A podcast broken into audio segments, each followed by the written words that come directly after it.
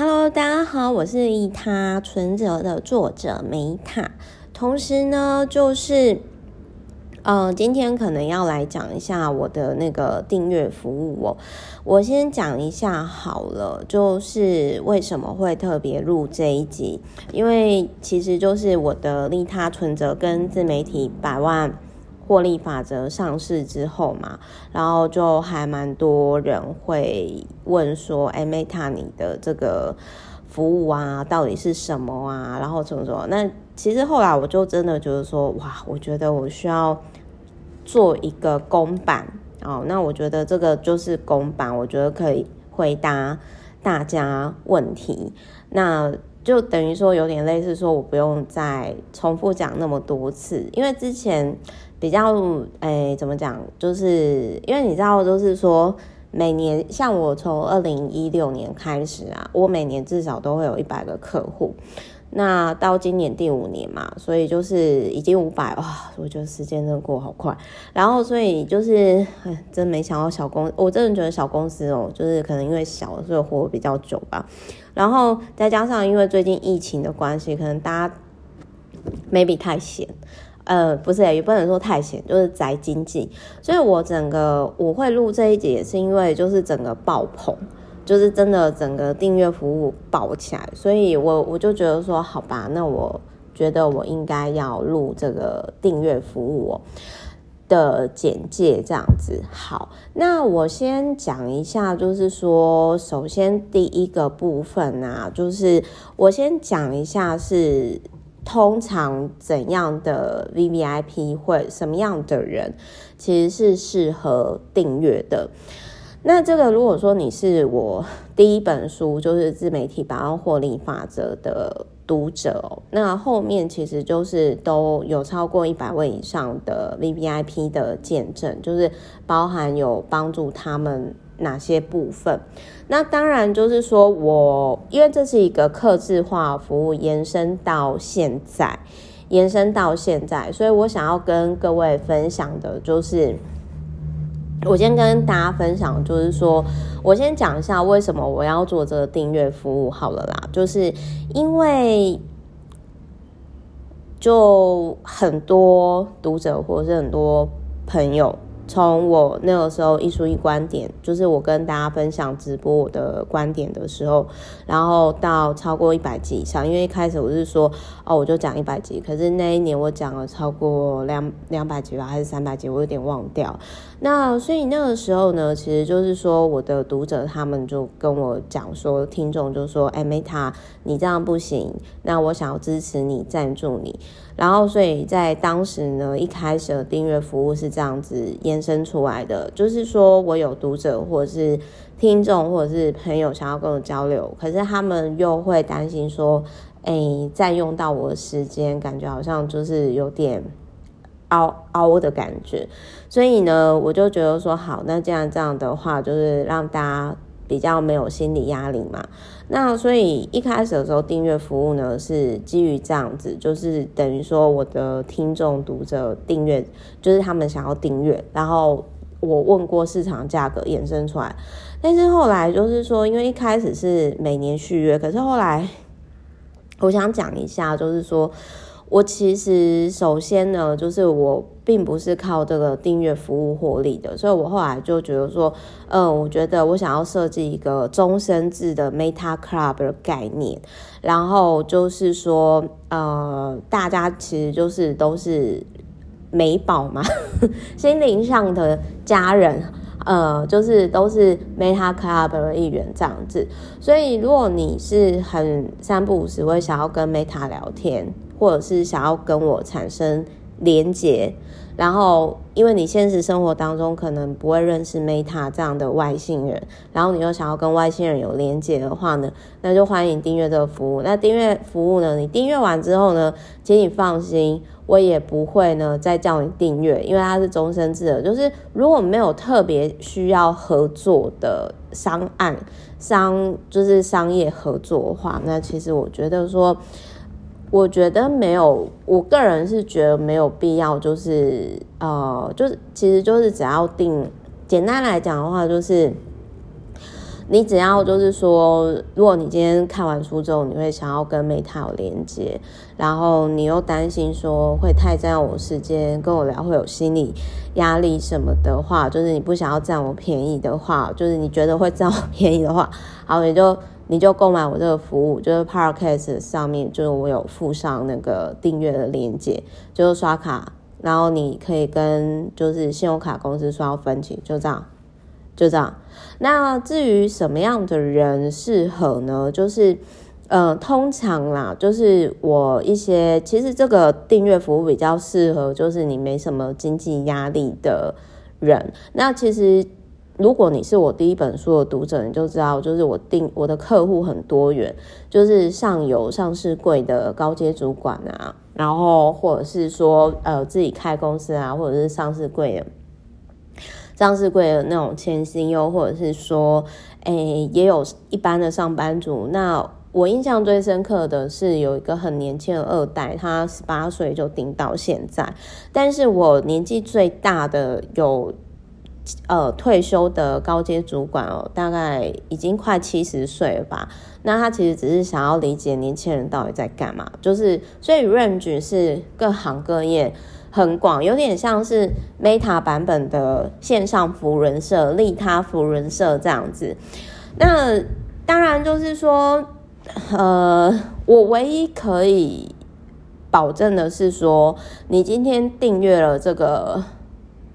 因为它是客制化服务，所以我唯一可以保证的是，你定你花这个钱，我一定可以就是陪伴你，甚至就是说超越那个金额。比如说，我帮厂商。贡献了去年吧，就是贡献了大概是几百万的营业额，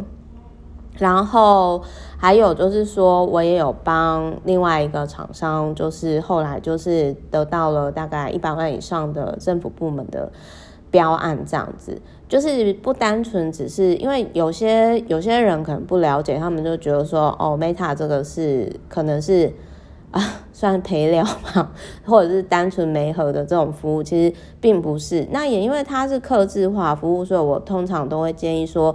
如果你听完这个音频，你也真的有需求，然后你会想要聊的话，那就是在订阅之前呢，因为它是不退费的，就是你刷卡之后，我就是我自己我已经有公告，就是我是不会退费，所以你们自己要考虑清楚，就是呃，你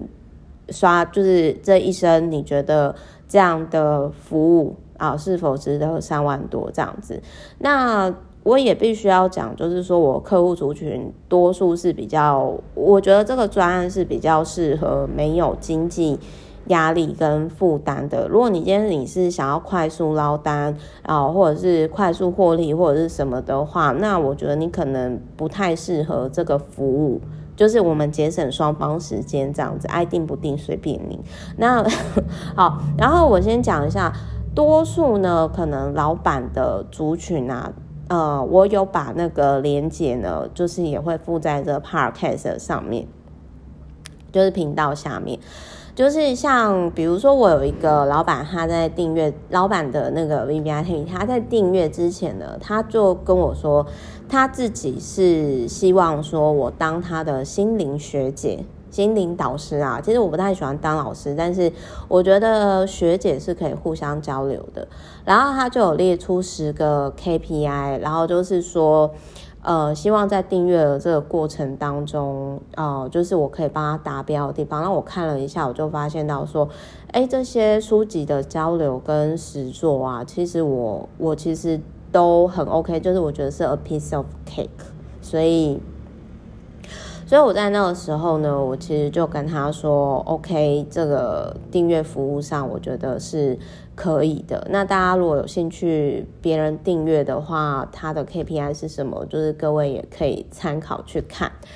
好，那至于就是说时间跟地点哦，就是基本上来讲的话，如果你是在台北大直的话，呃，因为我在台北大直，所以就是说可以约。台，如果你是要约见面也可以，但是就变成说你要配合我时间，因为我现在因为现在疫情有关系，我是觉得说也比较，嗯、就是我觉得远距离是保障双方的安全啦。那当然就是碰面的话，就是可能要看你有没有办法配合我的时间，那不然就是可能就语音上面 语音上面咨询这样。那所以回归而来，就是我觉得。你要去思考，就是说这个服务的价值还是价格。比如说我之前那种出租 Meta 的时候啊，我一个小时是收三千嘛。那如果你今天只是单纯以时数来算的话，我是保证，如果你今天你订阅这个服务，你要聊超过十个小时以上，那基于这个价格是可以的。那如果你今天你觉得这个订阅的过程当中呢，你已经有观念的启发，或者是说，呃，因为 Meta 关系连接到你本来不会连接到的人，或者是可能 Meta 一句话呢，就可以帮你节省了几十万的学费，你觉得是值得的话，那你就订阅这个服务，就这样子，就是这样子。那可能我在一开始的时候我没有办法，在一开始的时候，第一年二零，因为这个服务二零一六年就开始了，那我每年大概服务一百个客户的时候，呃，我就会 stop 这个这个服务。那为什么一百？没有其他原因，就是单纯我喜欢一百。那至于为什么我订阅服务呢？订这个金额也没什么。理由就是直觉，我梦到了这样子，就是我是说真的啦，因为就是说，像我的名字从 META 西班牙文的心想事成，到后来就是说改成 METTA，也都是直觉时候到了，就是我一直以来都是很顺流，我没有特别想要去做什么，然后所以这个服务呢，就是爱定不定随便你这样子，那反正就是。各方面，就是因为太多类似的问题，就是大家问我，真的是觉得我应该要录这一集跟各位分享。那如果你听完之后呢，然后你好奇别人订阅理由跟原因的话，就是我有参考连接跟订阅服务连接，大家可以去看。那就是简单来说，就是你可以去思考说，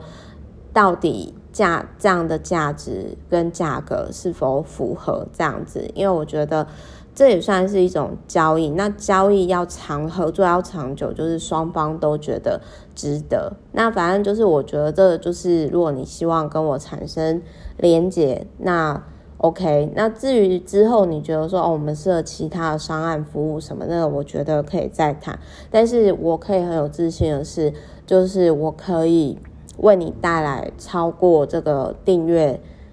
金额的价值，这是我服务了那么多客户。我我可能在第一年，二零一六年，我没有那么有自信，可是到现在，我帮了很多厂商，不论是获利，或者是转型，或者是可能你说心灵上的事情，那这个是我是比我是蛮有自信的啦。就是因为随着个案的累积，我当然我第一年前我没什么自信，我必须要老实讲。那我讲一下，就是说多呃有蛮有趣的，多数就是我 VVIP 呢，主要是有两大面向。呃，先除了赚钱之外的，就是我先讲一下有两大面向，就是说以心灵上来说的话，首先就是定位的问题，定位的问题。就是活出自己原厂设定的这个部分。那再第二个呢，就是跟气场相关，因为很多人其实不太知道说如何净化自己的气场。那因为我其实我以前也不太会保护我自己，所以就是我会跟大家分享就是实实作。那第三个就是说不同类型的书籍的实作，以及自媒体创作，然后一些部分，但是。但是我必须要说，就是因为时间的关系，我可以引荐，就是说适合的合作厂商。但是在自媒体跟个人品牌上的经营，我只会讲说应该要调整的大方向。那我觉得什么样的人比较不适合订阅？就是如果你今天你觉得说订了 Meta 服务就很像光明灯一样，然后一切人生就会顺遂啊，或者是。你只是把你该面对的人生问题，透过这样订阅去逃避面对，然后之后订了之后就说、哦，Meta 那个这个这个东就是这个订阅了也没有什么。那我个人是觉得说，我其实是来这个订阅专案其实是我陪伴你，然后以及就是我会指出你的问题，我可以陪伴你解决问题，我也会老实告诉你我我所看到问题。但是如果你今天你不愿意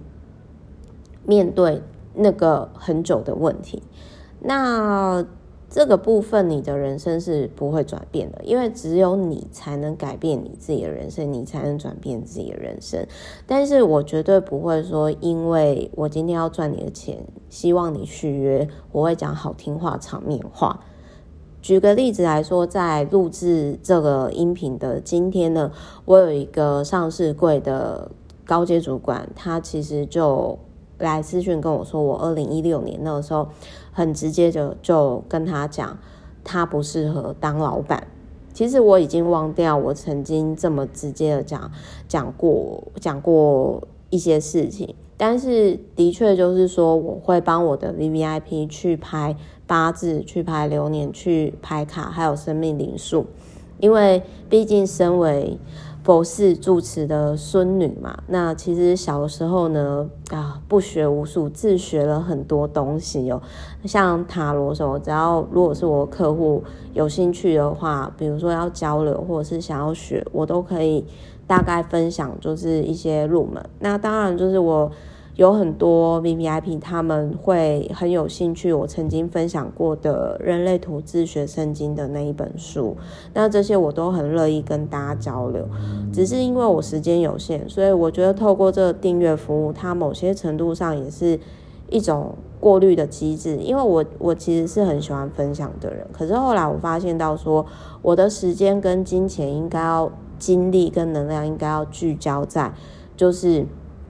呃，真心重视我时间的人，所以我就觉得说，而且其实说实话，我也不会说，因为我要你续约，因为它是终身制的，就一次性的，所以我不会跟你讲场面话，我不会像有些老师为了讨好你，然后就是讲一些很官腔、很场面、很假掰的话，不会，因为我会希望说，这订阅服务的专案是可以解决你这些问题。